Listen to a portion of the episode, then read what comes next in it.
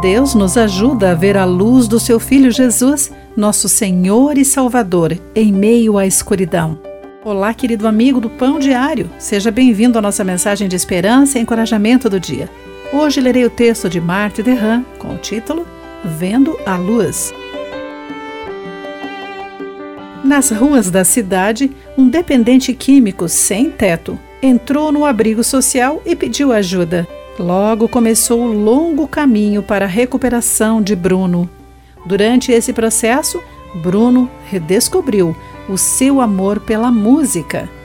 No fim, ele entrou para um grupo musical que se apresentava como Sinfonia das Ruas, composto por músicos profissionais preocupados com o sem-teto. Pediram que Bruno fizesse um solo do oratório Messias de Handel conhecido como o povo que andava em trevas. Nas palavras escritas por Isaías durante um período de trevas na história de Israel, ele cantou: O povo que anda na escuridão verá grande luz.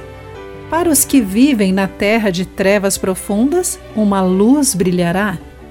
Um crítico musical de uma importante revista comentou que Bruno fez o texto soar como se tivesse sido extraído de sua própria vida.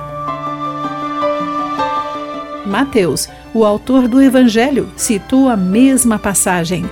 De uma vida de enganar os concidadãos israelitas, Mateus foi chamado por Jesus e descreveu como o Senhor cumpriu a profecia de Isaías ao levar sua salvação para além do Rio Jordão até a Galiléia, onde vivem tantos gentios.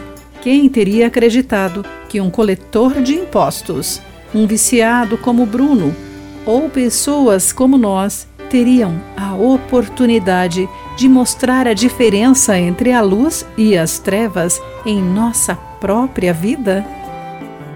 Querido amigo, como a luz de Cristo afeta a sua vida, de que formas você está refletindo essa luz para outras pessoas? Pense sobre isso.